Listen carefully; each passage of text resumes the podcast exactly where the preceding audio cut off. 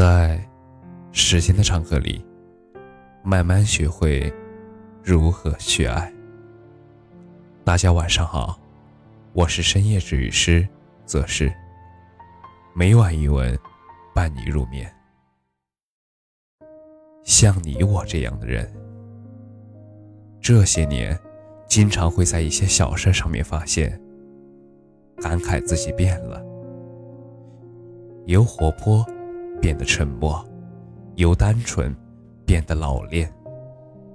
在现实面前，我们不再轻易的对一个人掏心掏肺，我们学会了权衡利弊，也学会了保全自己。谈感情的时候，开始讲究舒服，谁在乎我，我就在乎谁。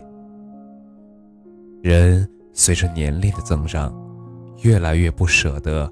委屈自己，只想和温柔的人相处，和真诚的人交流。受挫折的时候，开始讲究独立，能自己解决的，坚决不求别人。世间的人情冷暖，体会过太多太多。没有人会永远守护在你身后，只有自己强大了，才没有人。能欺负你，这个世界，总有人能激化你，总有人背叛你，总有人嘲笑你，但是没有谁可以一成不变。我们都在生活的锤炼中跌跌撞撞，又脱胎换骨。面对失去，我们不再撕心裂肺，而是坦然接受。面对误解，我们不再费尽口舌，而是清者自清。我们不再害怕别人怎么说，别人说你变了，因为我们确实变了。